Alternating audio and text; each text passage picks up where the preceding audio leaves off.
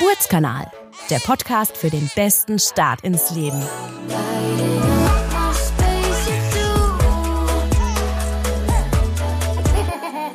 Ja, ich begrüße Sie, liebe Zuhörerinnen und liebe Zuhörer, zu unserer ersten Folge in diesem Jahr auf unserem Geburtskanal. Heute mit den beiden Hebammen Katharina und Svenja. Schön, dass ihr beide da seid. Hallo. Hi. Katharina, du warst tatsächlich schon mal bei mir zur allerersten Folge auf unserem Geburtskanal. Das ist jetzt auch schon über ein halbes Jahr her, ne? Ja, kommt mir alles ein bisschen bekannt vor. Sehr gut. Für dich, Svenja, ist es heute die Premiere. Du bist unser Frischling in der Runde. Ja, das stimmt. Ich bin ein bisschen aufgeregt. Ach, musst du gar nicht. Schön, dass ihr heute bei mir seid.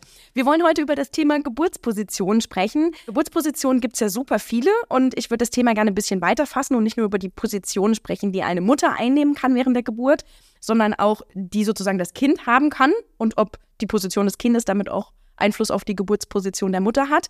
Ja, gehen wir mal zunächst vom, ich würde mal sagen, klassischen äh, Klischee aus, woran jetzt viele wahrscheinlich bei einer typischen Geburtsposition denken. Die Frau liegt sozusagen im Kreissaal auf einem Bett, die Hebamme zwischen den Beinen, das Kind erwartend. Das ist tatsächlich, habe ich recherchiert, auch die Position, in der in Deutschland drei Viertel der Frauen ihr Kind auf die Welt kriegen. Warum ist die Lage so beliebt? Das ist tatsächlich eine sehr gute Frage. Zum einen wählen die Frauen ihre Position selbst. Also wenn eine Frau sagt, nee, ich fühle mich jetzt hier in der Rückenlage wohler, dann darf sie das darf sie auch gerne so entbinden. Manchmal ist es so, wenn die Frauen in Seitenlage liegen, dass durch das Arbeiten, durch die Beine halten und alles, sie sich doch manchmal wieder automatisch einfach unterbewusst auf den Rücken drehen. Und natürlich, wenn Interventionen durchgeführt werden, sprich eine Saugglocke oder ein Dammschnitt, hat man einfach eine bessere Sicht.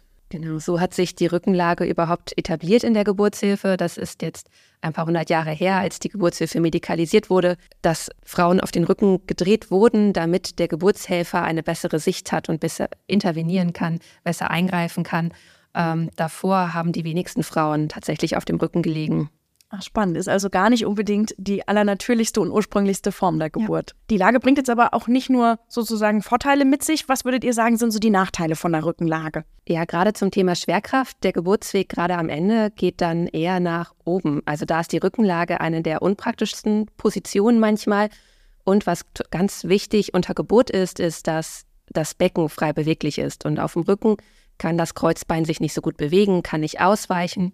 Und das sind so Sachen, die jetzt eher gegen die Rückenlage als Position sprechen. Man hat einfach weniger Bewegung im Becken und da geht es ja unter Geburt wirklich um Millimeter, die man Platz braucht. Das fehlt auf dem Rücken, deswegen ist es auch nicht eine Position, die wir als Hebammen jetzt unbedingt empfehlen würden unter Geburt, mhm. standardmäßig unter Geburt. Ich spring mal ein Stück. Das heißt, es gibt ja verschiedene Phasen also einer Geburt. Die hatten wir ja auch schon mal in einer unserer Podcast-Folgen. Das heißt, das ist ja wahrscheinlich die letzte Phase der Geburt, was du dann sagst. Was würdet ihr dann sozusagen in den einzelnen Phasen der Geburt für Positionen sozusagen empfehlen? Na, das kommt natürlich auch drauf an, wie man da vor sich hat, wie lange die Geburt schon war und in was für einer Phase man sich befindet. Also in der Latenzphase ist das abs oder auch generell unter der Geburt ist es absolut in Ordnung zu sagen, du, ich möchte mich mal hinlegen, ich bin total erschöpft.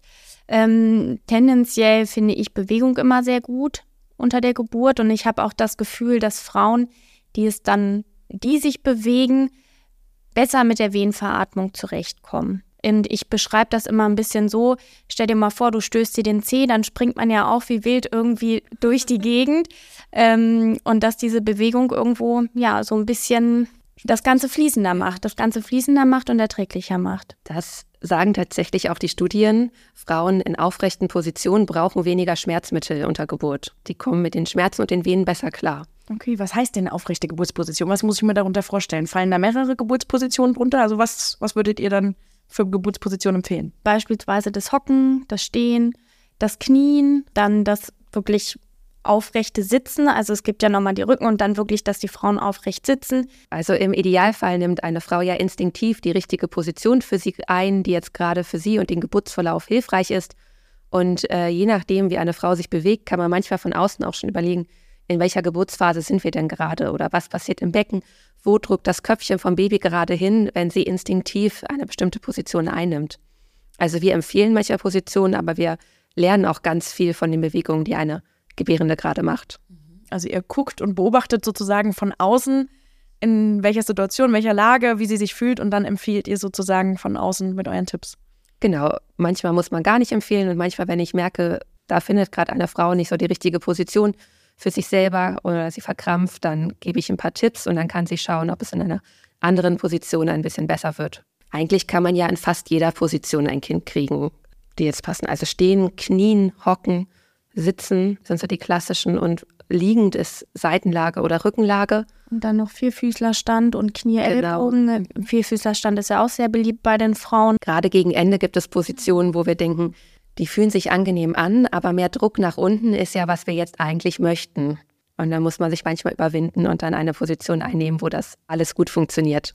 Ja, manchmal genau. ist auch einfach die, die, die linke Seite, die ist ganz entspannt und auf der, auf der rechten, da ist mehr Druck und da merkt man auch, okay, da kommt der Kopf gut tiefer und ähm, dann würde man natürlich durchaus empfehlen, die Seite, wo der Druck erhöht ist, ähm, zu wählen. Okay, damit es vorangeht. Tatsächlich habe ich auch gelesen, dass es eine Studie gibt, dass in dieser Kniengebärhaltung, dass tatsächlich das Becken bis zu zwei Zentimeter weiter geöffnet ja. ist. Teilt ja. ihr die Erfahrung? Ja. ja. Wobei, da muss man auch bedenken, in welcher Geburtsphase man ist. Das ist dann eher eine Position für die spätere. Wenn der Muttermund zehn Zentimeter geöffnet ist.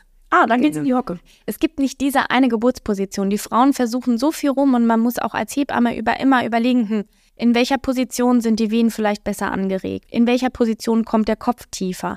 Dann probiert man das aus, okay, es funktioniert nicht, dann macht man wieder was anderes. Also das ist manchmal muss man echt so gegen Ende auch ein bisschen rumexperimentieren und äh, wir dürfen natürlich nicht vergessen, dass wir auch noch das Kind haben und dass die Kinder auch nicht jede Position gut finden. Da, dann gehen wir doch darauf direkt mal ein. Entscheidet denn auch zum Beispiel die Lage des Babys im Bauch, ob eine Frau eine gewisse Geburtsposition einnehmen kann oder nicht? Also wir haben beispielsweise die Sternguckerkinder, die liegen zwar richtig rum, aber gucken ja eben nach oben. Gibt es da zum Beispiel gewisse Geburtspositionen, die rausfallen? Also rausfallen eigentlich nicht. Nicht unbedingt. Nee. Grundsätzlich ist es so, man kann mit Geburtspositionen immer fördern, dass das Kind leichter und einfacher ins Becken rutscht. Und wenn ein Kind ein Sterngucker ist, also mit dem Rücken hinten liegt, das ist eine Geburtsposition, in der Frauen oft sehr viel Rückenschmerzen haben und Druck nach unten. Und da gibt es Positionen, in denen man das erleichtern kann. Das wäre zum Beispiel kniend, also im Vierfüßler, weil der Rücken des Kindes nicht so sehr nach hinten auf den Rücken der Mama äh, und auf das Kreuzbein drückt und das auch eine Position ist, die das Kind nochmal anregt, vielleicht die Position noch zu wechseln. Also generell gibt es dann einmal Positionen, die das leichter machen, die Geburt, aber die vielleicht auch nochmal anregen, dass das Kind sich doch in eine günstigere Position dreht. Passiert das dann tatsächlich unter der Geburt noch, dass das Kind sich doch ja. noch dreht und nach unten guckt? Okay, und das kann man sozusagen durch die Position auch ein bisschen mit beeinflussen. Würdet ihr versuchen, das Kind noch zu drehen? Ich probiere es eigentlich immer. Es kommt natürlich darauf an, wie weit der Fortschritt ist, aber eigentlich versucht man das immer und wenn es, wenn man das Gefühl hat, okay, das funktioniert nicht, dann kann es halt so kommen. Hm, mit welchen Maßnahmen macht man das? Also nur mit den Positionen oder gibt es da auch noch andere Tricks, die ihr dann anwendet? Nur mit den Positionen. Tatsächlich die Geburtsposition. Hürdenstand, Seitenlage. Ja. Was ist der Hürdenstand? Äh, Schreib es uns doch mal bildlich. Man stellt quasi ein Bein nach oben und dreht es so ein bisschen nach außen. Und kniet auf dem anderen Bein. Das klingt wie im Yoga. ja, es ist manchmal gegen Ende ein bisschen Sport untergebracht. Wow. Ne? Und das machen die Frauen aber auch wirklich. Also man hat da manchmal Frauen, wo man denkt, die Arme, die ist echt kaputt und die sagen dann echt, ja, mache ich. Und scheint ja Erfolg zu haben, sonst ja. würdet ihr es nicht machen. Ja.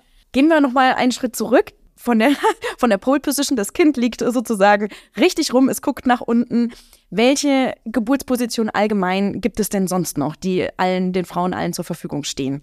Da kommt es jetzt vor allen Dingen auch echt wieder auf die Geburtsphase an. Mhm. Zum Beispiel Hocken wäre jetzt eher was für später unter Geburt und noch nicht so sehr am Anfang. Grundsätzlich sind alle Positionen gut, wo ich das Becken ein bisschen entlasten kann. Wenn ich mich abstützen, ziehen oder ähm, hängen kann, kann ich immer das Gewicht meines Oberkörpers ein bisschen anders verlagern und kann das Becken freier bewegen. Und das ist unter Geburt immer hilfreich, dass da Mini-Bewegungen manchmal nur im Becken sind und dass das Becken entlastet ist. Und das ist gerade am Anfang unter Geburt gut, aber am Ende genauso wichtig. Hm, das heißt, hängen, wo hänge ich mich denn da rein? So ein Seil. Wir haben Haken und da hängen dann Tücher und da können die Frauen sich dann reinhängen. Ja. Man kann sich aber auch zum Beispiel an seinen Partner ein bisschen hängen, wenn man sich zum Beispiel gegenseitig umarmt, kann ich mich ein bisschen auf seine Schultern stützen, hängen und bin dann einfach beweglicher im Becken. Und die Last gemeinsam tragen. Genau. dann hat er auch eine tragende Rolle. Bei euch im Kreislauf gibt es ja zum Beispiel auch Badewannen, daran denke ich gerade. Mhm. Was kann man da machen? Eigentlich auch alle, fast alles, was man an Land machen kann. Stehen finde ich nicht so optimal. Ähm, nicht, dass es doch mal rutschig wird, aber auch von Knien bis äh, Seitenlage viele Frauen, die oder hocken tatsächlich auch, aber auf den Knien. Und ähm, auch da haben wir über der Wanne auch eben Bänder, wo sie sich dann gegebenenfalls noch mal ein bisschen hochziehen können. Ah, also gehen auch alle Positionen, die es sozusagen im Trockenen gibt, können auch in der Sozusagen, Badewanne gemacht genau. Ah, okay. Wie oft wird die Badewanne bei euch in Anspruch genommen? Also ist das häufig? Ich glaube, es ist meistens eher ein Entspannungsbad, als dass es wirklich eine Wassergeburt wird. Okay. Viele Frauen sagen eben, sie möchten, aber wenn es dann soweit ist, Kommst du Ähm, doch wieder raus. möchten sie doch wieder raus oder möchten die Wanne vielleicht auch gar nicht ausprobieren. Aber ich finde eben alleine auch für die Entspannung ist es immer eine ganz schöne Sache, wenn die da mal rein können und es zumindest ausprobieren können. Und ich sage auch immer, wenn sie nach zehn Minuten merken, okay, das ist nicht ihrs, dann lassen wir das Wasser eben wieder ab und es geht an Land. Und man hat schon, finde ich, immer eine gewisse Wehenanregung zwischen Wechsel aus Badewanne und wieder an Land kommen. Da habe ich schon manchmal, manchmal ist es, kann es eben auch sehr anregend sein, in der Wanne zu sein. Bei manchen ist es entspannter, dass die Wehen eher ein bisschen nachlassen und es denen gut tut. Und wenn sie dann wieder rauskommen, dass die Wehen ähm, deutlich kräftiger und häufiger kommen. Mhm. Und wie oft habt ihr dann da tatsächlich ein Kind, was im Wasser geboren wird? Das würde mich mal interessieren. Habt ihr das so einmal am Tag oder? Nee, Nee, also ist nicht so häufig. nee. Mhm. Man darf auch nicht vergessen, in der Badewanne gelten dann auch bestimmte Regeln. Also Schmerzmittel in der Badewanne oder PDA geht dann eben nicht. Okay. Es ist dann wichtig, dass die Mama wirklich kreislaufstabil ist, ähm, weil warmes Wasser ja auch nochmal den Kreislauf ein bisschen angreifen kann. Deswegen gehen da noch bestimmte Kriterien. Okay, du hast gerade das Thema PDA angesprochen. Fallen dann gewisse Positionen raus, wenn ich eine PDA habe? Weil das, das lähmt ja auch tatsächlich so ein bisschen den unteren Körper. Kann die Frau dann überhaupt noch in der Hocke oder im Stehen? In den meisten Fällen ähm, kann die Frau die Beine noch ganz gut bewegen und belasten. Nur wenn die PDA sehr lange liegt, dann klappt es nicht mehr. Und da muss man eben schauen. Dann kann es sein, dass Knien im Bett noch funktioniert, wenn Stehen nicht mehr geht. Aber es gibt dann eben auch Frauen, die das, wenn es sehr lange dauert, die Beine nicht mehr gut bewegen können. Und dann kommen halt doch die liegenden Positionen in Frage. Gehen wir nochmal zurück zur optimalen Lage. Also das Kind liegt sozusagen in der richtigen Position. Wenn jetzt die Mutter aber gewisse, ich will jetzt gar nicht sagen Vorerkrankungen, aber gewisse Ausgangssituationen mit sich bringt, beispielsweise sie hat schon mal ein Kind gekriegt, ist vielleicht genäht, hat vielleicht gewisse doch Vorerkrankungen. Entscheidet das auch ein bisschen darüber, welche Positionen gewählt werden können? Also würde man zum Beispiel eine Mutter, die schon mal vom ersten Kind genäht ist, gar nicht in gewisse Positionen bringen? Eigentlich nicht. Also ich finde, ähm, bei hö- höhergradigeren Dampfverletzungen ähm, gucke ich schon, dass ich eher den Vierfüßlerstand wähle oder eine stehende Position. Aber sonst das, was die Frau gut findet. Und das muss man eben auch sagen. Also es gibt viele Frauen, die wählen einfach automatisch schon die Position, die gerade passt für sie und das Kind und den Geburtsfortschritt. Ähm, und ähm, dass man da als Hebamme ähm, eigentlich dann nur da steht und sagt, du machst das super so. Also hat so eine Mutter schon so eine Intuition, was Genau, genau. Und das ist ja auch, man hat ja auch so, wenn man jetzt schwanger ist oder wenn man nicht schwanger ist, gewisse Positionen, die einen irgendwie, die einem Entspannung bringen. Und so schätze ich das unter der Geburt auch. Die Frauen suchen sich da ihre Wege und eigentlich ist, also ist es auch alles erlaubt. Wenn es dem Kind gut geht, wenn es der Mutter dabei gut geht, ähm, dann sind die Positionen frei wählbar. Und ähm, dann kann man nochmal gucken, hier, pass mal auf, ich glaube, für den Geburtsfortschritt oder das Tiefertreten des Köpfchens wäre es gut, wenn wir das nochmal ausprobieren. Und das nehmen die auch alle total gerne an. Man kann das auch vorher sich nicht so richtig überlegen, was einem dann gut tut. Also in ganz vielen Geburtsvorbereitungskursen werden schon Positionen vorgeschlagen, die kann man dann auch einmal ausprobieren. Aber was dann am Ende unter Geburt wirklich gut für mich ist, ähm, muss ich spontan entscheiden und vielleicht dann auch einfach ausprobieren. Und dann ist es möglicherweise eine ganz andere Position, als ich im Kurs gut fand oder die sich da gut angefühlt hat. Also wir können das jetzt alles hier so schön in der Theorie beschreiben und dann kommt es doch ganz anders und ihr sagt, probiert noch mal das Ja. oder das aus. Ja. Wie ist das zum Beispiel mit einer Frau, die irgendwie mit starken Rückenerkrankungen oder Problemen schon kommt? Gibt es da irgendwas, was rausfällt? Also ich denke jetzt also an den klassischen Bandscheibenvorfall oder sowas, weil es ist ja dann schon durch das Pressen oder so viel Druck. Nee. Nee, eigentlich nicht. Frauen mit schwereren Erkrankungen, da gerade ähm, Wirbelsäule oder Becken, bei denen wäre es sowieso praktisch, wenn sie einmal zur Geburtsplanung kommen, wenn da eben dann doch Risiken für den Geburtsverlauf sein können. Ähm, also gerade auch Frauen nach Unfällen, die dann Probleme im Beckenbereich haben, weil das kann dann eben die Geburt doch verändern oder geburtsunmöglich machen.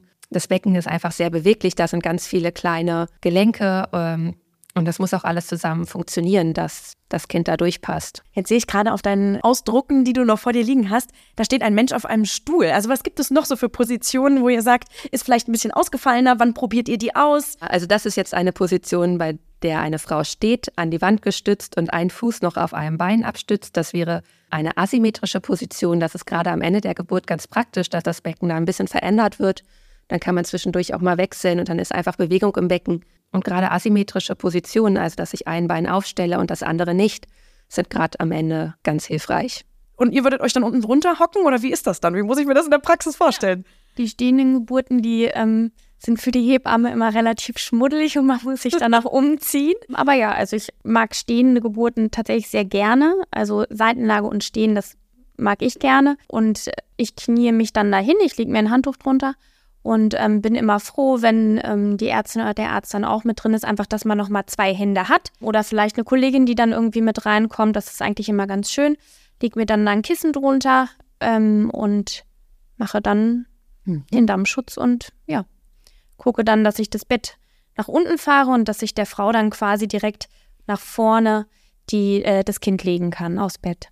Im Stehen könnte die Mama das Kind auch gut selbst entwickeln wenn sie Hände frei hat, dass sie das Kind direkt selbst entgegennimmt. Da unterstützen wir aber. Oh, das ist ja spannend. Das ist aber wahrscheinlich auch recht anstrengend für dich, oder? Wenn so eine Frau im Stehen gebärt, für so eine Hebamme ist. Es geht. Es geht. Es geht. Ihr seid alle sportlich. Ja. Am anstrengendsten ist es natürlich für die Mama, weil die stehen muss. Bei sehr langen Geburten ist das dann irgendwann nicht mehr so. Ja. Klappt das einfach irgendwann nicht mehr so sehr. Wenn das Kind sich jetzt nicht gedreht hat, mit dem Kopf nach oben liegt, Beckenendlage nennt sich das, glaube ich, ne? Mhm. oder Steißlage. Was würdet ihr dann machen? Ist dann eine vaginale Geburt überhaupt noch möglich? Muss per Kaiserschnitt geholt werden? Also grundsätzlich kann ein Kind, das mit dem Po unten liegt, auch vaginal geboren werden und auch ganz spontan. Da gibt es noch ein paar ähm, Zusatzkriterien, die man sich angucken muss. Ähm, wie groß ist das Baby vielleicht? Der Unterschied ist eben verglichen mit einem, wenn das Baby mit dem Kopf unten liegt, ist der Kopf ist ja das Größte an so einem kleinen Baby und äh, mit dem Kopf unten ist das Köpfchen auch das Größte. Und äh, wenn das Baby mit dem Po unten liegt, kommt das Größte halt zum Schluss. Deswegen wird bei uns nochmal ein genauer Ultraschall gemacht und geguckt, wie sind da die Proportionen beim Baby und was gibt es noch für Risiken. Aber grundsätzlich kann ein Baby auch dann spontan zur Welt kommen. Und dann würdet ihr das nochmal versuchen zu drehen oder ist das sozusagen dann utopisch, dass es dann noch mit dem Kopf nach unten sich nochmal dreht? Naja, vorher würde man dann ja versuchen, eine äußere Wendung, wenn die Frauen das möchten, eine äußere Wendung zu machen. Aber wenn das Kind so bleibt, dann bleibt es so und dann möchte es so raus. Und was würdet ihr dann für Geburtspositionen empfehlen? Also gibt es da dann irgendwelche Sachen, wo ihr sagt, ah, okay, ist eine Beckenendlage, gibt es da Favorites bei euch oder bei den Muttis? Tatsächlich ist das eine Situation, wo wir ganz klar eine Position vorschlagen. Mhm. Das ist der Vierfüßlerstand, ähm, weil dann die Beckenendlagenbabys ganz unkompliziert spontan kommen können. Wenn da irgendwas nicht so gut läuft, müsste man sich dann doch auf den Rücken drehen. Aber grundsätzlich versuchen wir alle Frauen im Vierfüßler, dass sie dann ihr Kind bekommen, weil das am besten funktioniert. Gibt es denn auch noch Kinder, die gänzlich tatsächlich quer liegen? Vielleicht ein bisschen kleinere Kinder, die sozusagen auch schon in früheren Wochen auf die Welt kommen? Muss man da einen Kaiserschnitt machen, wenn die noch quer liegen oder gibt es sowas gar nicht? Doch, das gibt es. Also die Querlage, da kann man manchmal gucken, ob man denen auch von außen so einen kleinen Stupser gibt, dass sie sich in Schädellage legen, aber sonst wäre da ähm, ein Kaiserschnitt indiziert. Okay, das heißt, wenn die, die sich nicht für, eine Seite entscheiden, Kopf nach oben, Kopf nach unten, dann genau. Kaiserschnitt, okay. Wenn man jetzt vorher im Ultraschall sehen würde, dass beispielsweise das Kind seine Nabelschnur irgendwie ungünstig liegen hat, egal ob es jetzt irgendwie ums Händchen, Köpfchen gewickelt hat, hat das Einfluss auf den Verlauf der Geburt, auf die Geburtsposition, die ihr empfiehlt? Nein. ganz einfach nein. Die Frau dürfte jede Position einnehmen, die sie möchte. Ein ganz großer Teil bei ganz vielen Kindern, da weiß man es nicht, dass äh, die Nabelschnur da irgendwo um irgendein Körperteil rumgewickelt ist. Und das sehe ich dann quasi erst, wenn das Kind da ist. Aber es hat keinen Einfluss darauf, welche Position die Frau jetzt nimmt oder dass sie bestimmte Positionen nicht einnehmen darf. Das ähm, kann sie frei wählen. Es kann sich ja, das Baby dreht sich ja auch unter Geburt noch. Ähm, das kann sich auch unter Geburt nochmal einwickeln oder auch wieder auswickeln. Da weiß man einfach wirklich nicht. Und es ist nicht kommt. unbedingt immer sofort eine Gefahr sozusagen für Mutter und Kind da. Nein. Und wir haben ja letztendlich unter der Geburt auch die Herztöne überwacht. Ähm, das heißt, wenn es da irgendein Problem geben würde, wir wüssten nicht, ob das jetzt durch die Nabelschnur kommt. Das lässt sich manchmal vermuten, aber man weiß es nicht. Ähm, dann haben wir natürlich die Herzzonenüberwachung, wo wir dann sehen würden, wenn irgendwas mit dem Kind wäre. Ja, zum Thema Schmerzen. Schmerzen sind ja auch sehr subjektiv, so wie so tatsächlich ja auch jede Position sehr subjektiv wahrgenommen wird, habt ihr ja auch gerade nochmal gesagt. Wenn eine Frau extreme Schmerzen unter der Geburt hat, gibt es dann etwas, wo ihr sagt, okay, das ist so ein bisschen unser Geheimtipp, dann legen wir die in die Lage, da ist es immer so ein bisschen besser? Also hat sich da irgendeine Lage als ein besonderer Geheimtipp herausgestellt bei sehr großen Schmerzen? Es kommt auf die Schmerzen an. Mhm ähm, Frauen, die zum Beispiel einen Wehensturm haben oder wo die Geburt sehr heftig ist, kann man versuchen, nochmal ein bisschen Druck rauszunehmen mit einer Knie-Ellenbogenlage. Wenn man kniet und vorne auf den Ellenbogen. Ah, okay. Mhm. Also quasi Kopf ein bisschen ja. nach unten, weil dann nimmt man Druck vom Köpfchen weg ähm, und kann die Geburt so ein bisschen entspannen. Ansonsten haben viele Frauen Rückenschmerzen. Da sind Positionen gut, wo vielleicht der Partner auch gut ans Kreuzbein kommt und mal ein bisschen massieren kann. Klingt gut. Kontrovers wird ja auch diskutiert, ob die Geburtspositionen einen Einfluss auf die Geburtsverletzungen haben.